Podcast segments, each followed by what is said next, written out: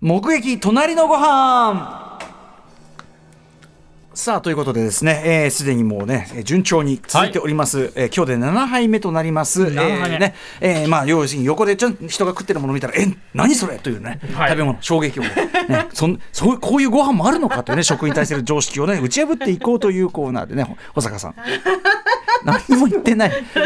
本当に今、本お願いします登場した当に俺は今、普通に挨拶してるだけだからね、本当にね。何も特殊なことは言っていないまあもう会話にもなっていないという感じでございます。さあ、ということで、今日のメールいってみましょうかね。お願いしますえー働く方のももさんからいただいじゃあポーズだよね。働く方のももさんからいただいた。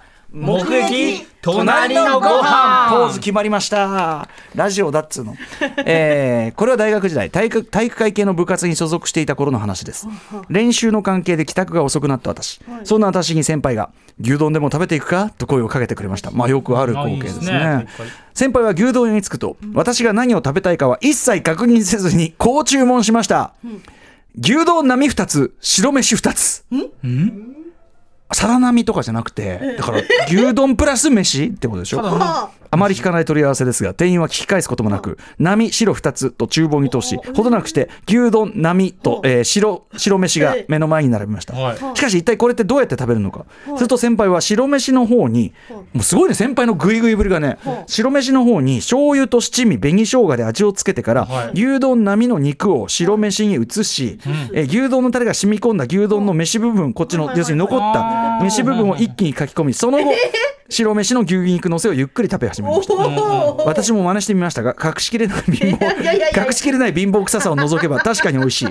これ部の伝統だから先輩は曇りのない目で私に言いましたきっとこの伝統を継ぐべき男だと見込まれたすごいね。チャンプを継ぐ男。クリードチャンプを継ぐ男、えー私が上級生になった時も折に触れこの波白いいね。波白を下級生に食べさせた波ものです、えーそれから4四半世紀以上が流れ今の部品に話を聞くとそのような伝統があったことすら忘れられていました。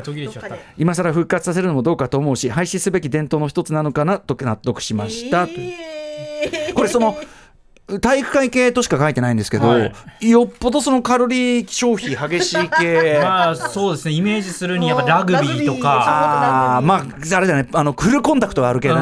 だからもう相撲。相撲。そうですねラグビー、うん。炭水化物を取って。僕はそのやっぱこれぐらいゴリゴリの体育会系って属したことがないもので、はいはい。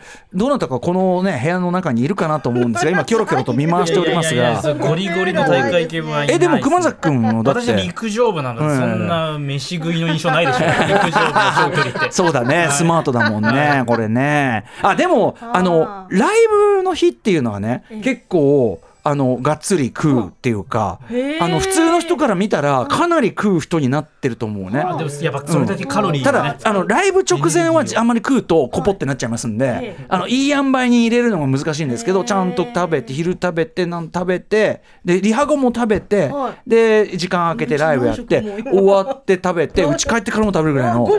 それぐらいね使ってますから僕は結構食べますねそこはね。だからまあこういうこともあるやもしれません、あでもこのあのし汁が染みた状態っていうのをさ おかずと見立ててというかね。ね。この感じがいいです。